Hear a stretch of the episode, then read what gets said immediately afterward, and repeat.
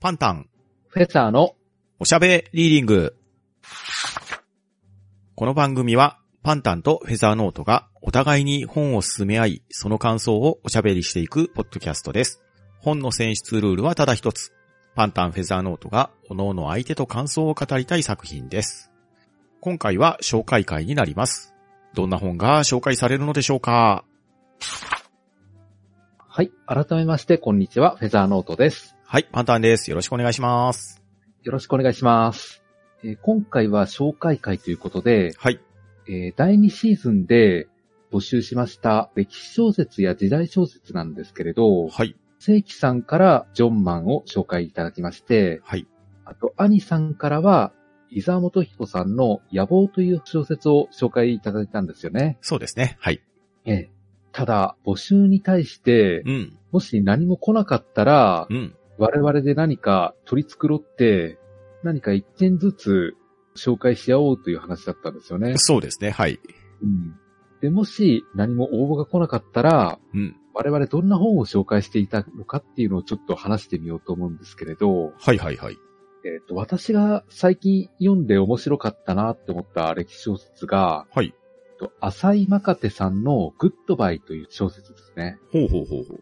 浅井は浅井亮さんの浅井で、うんえー、若手はひらがなですね。おおなるほど。朝日新聞出版から出ています、このグッドバイという小説なんですけれど、はい。この長崎の女商人のお話なんですよね。ほうほうほうほうほ油問屋の K という女性が主人公なんですけれう。どう、んうんこの K さんという方は、ちょうど今回紹介するジョン万次郎と同世代の人なんですよね。うん。ほうほうほう。うん。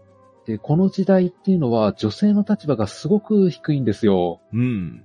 何か口を出すと女のくせにとかいろいろと言われて、あまり意見を聞いてもらえないんですよね。うんうんうんただそうした中で、この油問屋の主人になった K さんが、うん。うん。なんとか商売を大きくしようとして、いろいろと手を尽くすんですけれど、うんうやんっぱりこう、男性社会の中でなかなか意見が通らないんですようん。。うん。そうして目を向けたのが、海外との貿易なんですよ。ああ、なるほど。うん。長崎なんで一応出島というものがありましああてー、、そうですね。うんええそこで海外を相手取って何か大きい商売ができないかというところで話が広がっていくんですね。うん。うんうんうん。これがなかなか面白かったんですけれどねうん。うん。おおなるほど。あの、実際に大浦屋のおけいさんというのはいた人みたいなんですよね。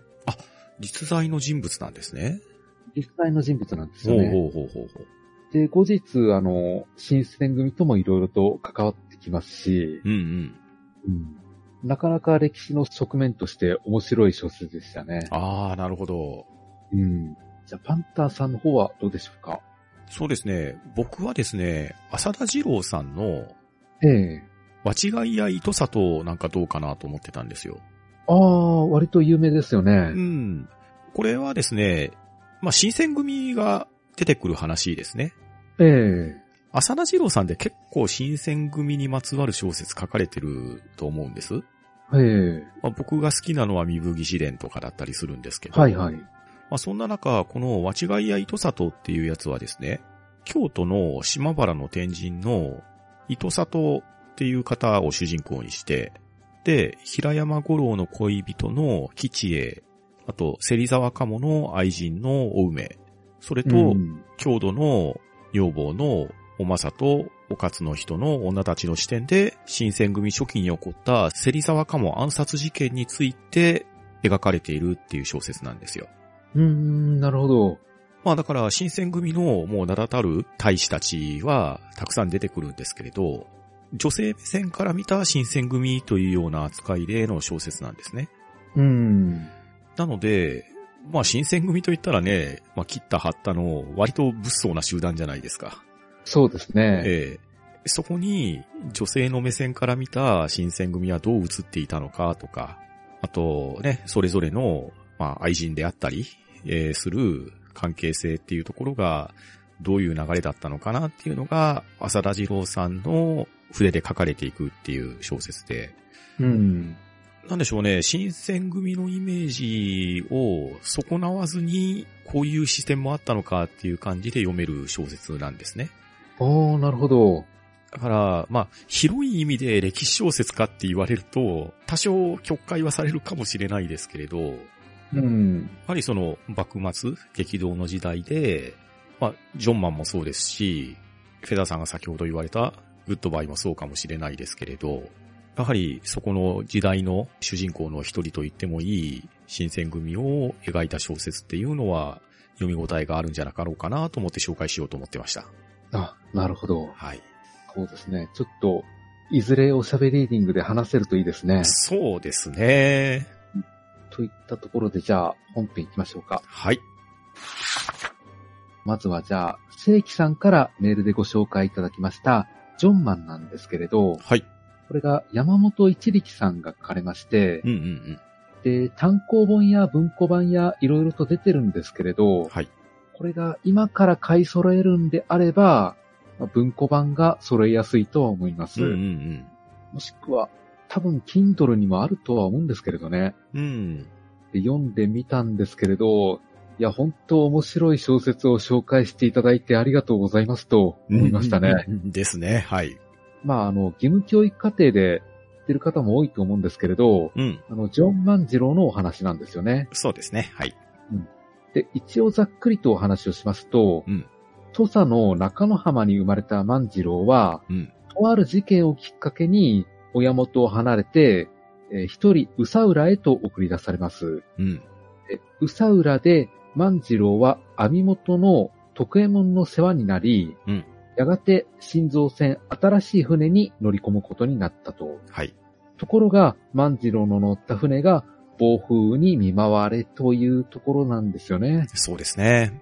うん、で時代的には、そうですね、ちょんまげプリンの木島安兵衛さんが40歳頃の話ですね。そうなりますね。 はい。で、この頃坂本龍馬はまだ4、5歳ぐらいですね。うんうんで、これがなかなか面白い冒険劇になっていて、あの、1巻より2巻の方が面白いですしうん。う、ん。 2巻より3巻の方が面白いっていう構成になったんですよ。うんうんうんちょっと私まだ3巻までしか読めていないんですけれうど、ん。はい。 3巻の終わりも、なかなか引きが強くて、おー4。巻が楽しみっていう感じでしたね。あー、なるほど。どんどん盛り上がっていく感じですね。そうなんですよね。要は海外に行った万次郎の見聞が広がるにつれて面白くなっていくという構造でしたね。なるほど。うん。で主役はもちろん万次郎なんですけれど、うんうん。万次郎にまつわる人たちの人物背景も描かれていて、うんうん話に厚みが出てくるんですよねうん。う。ん。で、それぞれどのようなモチベーションと経緯で船に乗って海に出るに至ったかが書かれていたんでう、ん。うん。要はこの、この当時、船で海に出るっていうのは、なかなか危険な行為なんですよね。そうですよね。うんうん。ですから、あまり素人が出るようなところじゃなくてうん。う、ん。それなりに技能を持った人たちしか、船に乗って海に出るようなことっていうのはできないんですよね。うん。実際、動力があるわけでもないですし、言ってるみれば風任せですもんね。そうなんですよね。潮の流れであるとか、まあうん人力でオールを使って漕ぐっていうのはあるかもしれないですが、うん。なかなかね、海に出ていこうってなると危険が伴いますよね。そうなんですよね。ですから、そうした覚悟と技能を備えた人たちが海に出るっていう形なんですよね。うんうんと船に乗ってる人も様々で、うんまあ絵描きさんもいますし、うん。うん。樽作り職人もいますうし、んうんうん立ち屋さんもいますし、うん。なかなか個性的な人物が次々と出てきてう、ん。群像劇としても面白いんですよね。ああ、なるほど。そうなんですよ。で、出てくる食事がなんか美味しそうに思えるんですよね、あおと。おほうほうほうほう。で、一巻は焼きおにぎりを食べながら読んだ方がいいですし、おほほほほ。で二巻ですと、カリカリのベーコンエッグを用意して読んでみるといいですね。ああ、なるほど。 で三巻だとそうですね、蜂蜜をかけた揚げパンなんか用意しとくといいですね。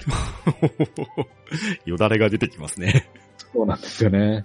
で、長いシリーズなんで、うん。ちょっと全部を取り上げることはできないんですけれうど、んうんうん。ただ一巻だけ取り上げるとちょっと面白さが全部は伝わらないなと思いましたので、なるほど。感想会では1、2巻を取り上げることにしたいんですけれどね。あ、わかりました。うん。で、日本史の授業である程度ネタバレしてるかもしれないんですけれど、うんうん。結末を知っていても楽しめますので、まあリスナーさんもぜひ読んでみてほしいです。はい。ぜひよろしくお願いします。とにかく主人公の万次郎が芯が強くて素直なんでう、んうん感情移入しやすいですね。うん。うん。うん。あの、万次郎がバナナ食べてるだけで面白い です。 なるほど。うん。いや、本当にいい本を紹介してもらったなと思いましたね。ですね。はい。といったところで、じゃあ、パンタンさん、次お願いします。はい。では、こちらは、兄さんが紹介してくださいました。伊沢元彦さんの書かれた、シナの旋風録の中で、上巻にあたる、野望というシリーズですね。はい。はい。こちらはですね、本の紹介のページがあるんですけれど、ええ本邦初の軍師役を置かれませい。天下を制するには、まず、信濃を平凡することでござる。後の信玄となる甲斐の若き国主、武田春信に士官を求めた位相の男、勘助は、豪眼にも自身をそう売り込んだ。単なる国主に過ぎぬ春信に天下取りへの野望が芽生え、新参希望にして、希代の名軍師山本勘助が誕生した瞬間であった。歴戦の古つわものたちの意見はすべて過去の経験から割り出されており、新しい考え方を認めようとしない。世代交代、情報操作、買収、合併、現代ビジネスマンの心に刺さるまさに命がけの戦国時代を滑車。真田一族も活躍。言霊、逆説の日本史の著者が描く傑作歴史巨編という紹介がなされているんですが、うんうん。まあまさにここに書かれているように主人公は山本勘介ですね。はいはい。はい。戦国時代の名軍師と呼ばれている人です。うん。で、この山本勘介が、武田春信、後に武田信玄となる若武者に軍師として使えるところから話が始まっていくというストーリーなんですが、ええ表題に信濃旋風録と書かれているように、まだ武田信玄が春信と名乗っていた頃なので、甲斐の国しか治めてない時代ですね。はい。そこから信濃を平定していく、そこの足がかりになるのが、この野望というシリーズになってきます。ええなので、日本の歴史の中で戦国時代にあたるとこですね。そうですね。はい。で、そんな中で、山本勘介っていうのはですね、紹介文の中に位相の男って書かれていたように、なかなか見てくれはあまり良くないんですよ。うんですね。ええまあ、片目を負傷していたり、こう、背が曲がっていたりとか、そういうちょっと身体的なハンデを抱えているような人なんですが、地望にすごく優れてる方なんですよね。うんですね。はい。で、まだこの日本の戦国時代において、軍師っていう扱いがあまり重要視されてなかったみたいなんですよね。おー、ああ、なるほど。これが中国になってくると、もう古い時代から軍師っていうのは確立されているポジションじゃないですか。そうですね。諸葛孔明あたりはね、誰でも知ってるかなっていうようなところだと思うんですが、うん。日本においてはあまり軍師っていうのは重要視されてなかったみたいなんですね。ええまあ、ここの武力であったりとか、で、まあ、今年ゲーム業界では誉れ誉れっていうようなのが話題になっておりましたが、うん。いわゆる武士道っていうようなところで合戦をしていたっていうのが、この時代までの戦い方だったと思うんですよね。はいはい。で、そこに山本勘介という知恵者が出てきて、そして武田春信を助けて、信濃の国をどうやって平定していくのかっていうのが話の肝になっていくんですけれど、ええやはり戦国時代ってなると大規模な合戦、そういったところに目が行きがちだと思うんですよね。そうですね。そこが軍師の視点として考えたら、どういう風に見えていたのかとか、国を平定するためには、どういう考え方を持たなければならなかったのかっていうような、本当にちょっとね、戦国時代を違った角度から見えるんですよ。うーん、なるほど。ええこのあたりが先ほどの紹介文に、なんで現代ビジネスマンの心に刺さるかっていうような売り方をされてるかってところにも通じてると思うんですね。ああ、なるほど。ええもう目の付けどころが、ただの戦記物とはちょっと違うと思うんですよ。うん。人心掌握であったりとか、裏の裏を読むであるとかっていう、ええそういう考え方の発想の転換ですよね。だからそういう、あーなちょっと違った見方ができる小説じゃなかろうかと思うんですよ。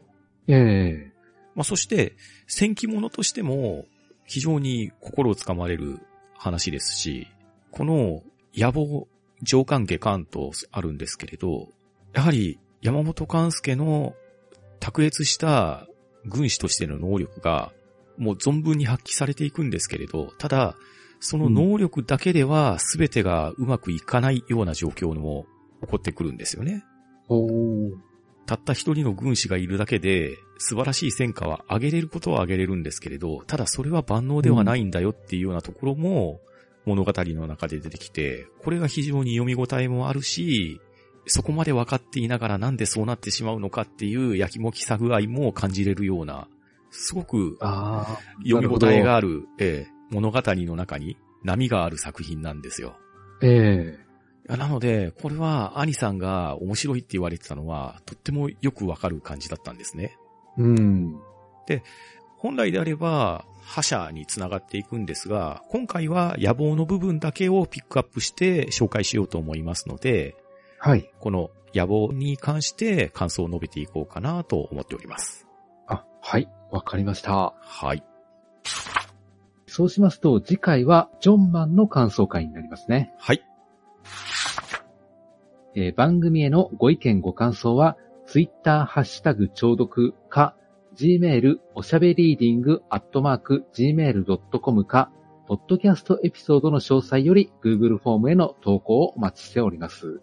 そして、おしゃべりーディング第3シーズンでは、皆様のおすすめのミステリー小説を募集しております。もし何か面白い小説ありましたら、番組へお寄せいただけるとありがたいです。それでは今回はこの辺りでしおりを挟もうと思います。お相手はパンタンと、フェザーノートでした。さようなら。ありがとうございました。